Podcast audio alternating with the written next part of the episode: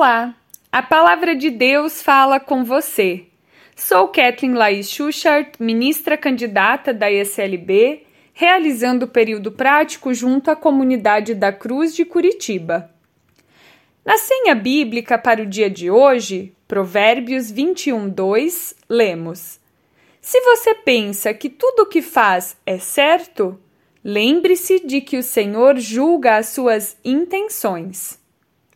Enquanto eu refletia sobre essa palavra, lembrei-me de uma fábula de Esopo, a lebre e a tartaruga.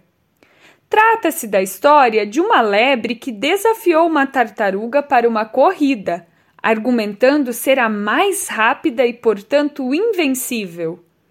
Enquanto a tartaruga treinava, a lebre só observava com tranquilidade. Chegando o dia da corrida, ambas posicionaram-se e, após o sinal, partiram em direção à linha de chegada. A tartaruga corria o mais rápido que podia, mas logo foi ultrapassada pela lebre, que, por já estar a uma longa distância da sua concorrente, deitou-se para dormir. Enquanto a lebre dormia, não se deu conta de que a tartaruga se aproximava da linha de chegada.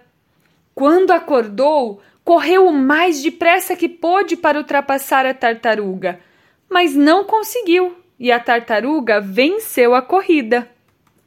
A fábula nos mostra que o principal adversário da lebre não foi a tartaruga, mas ela mesma, sua falta de atenção, o seu desprezo para com a sua adversária. Nos convida a refletir de que o mal nem sempre vem de fora. Muitas vezes ele está bem guardado no mais profundo do nosso coração. Mesmo que a gente queira e se esforce muito, não conseguimos fazer e dizer somente o que é certo e bom. Porém, Deus não quer nos condenar por isso. Pelo contrário, através de Jesus Cristo, Deus nos concede perdão e nova chance de viver e de se relacionar com as pessoas. Deus quer que tenhamos fé e que confiemos nele, pois só assim o amor será nossa intenção e nossa prática. A fé em Jesus Cristo nos convida a percorrer os caminhos juntos e juntas. Aproveitar a trajetória para conhecer, aprender, ensinar, cuidar e deixar-se cuidar pelas outras pessoas faz-nos perceber que mais importante do que cruzar a linha de chegada só é compreender que a pessoa cristã não vive em si mesma, mas em Cristo pela fé e nas pessoas próximas pelo amor. Que a sabedoria divina tire de nós o desejo de mérito, de autoengrandecimento e nos preencha com a fé que faz as nossas intenções serem boas e agradáveis a Deus. E que, em Sua infinita misericórdia e amor, Deus nos ajude a nos preocupar menos com a linha de chegada e mais em fazer do caminho uma bênção para todas as pessoas. Oremos.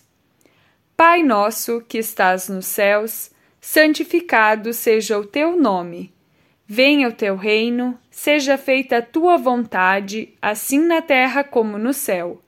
O pão nosso de cada dia nos dá hoje, e perdoa-nos as nossas dívidas, assim como nós também perdoamos aos nossos devedores.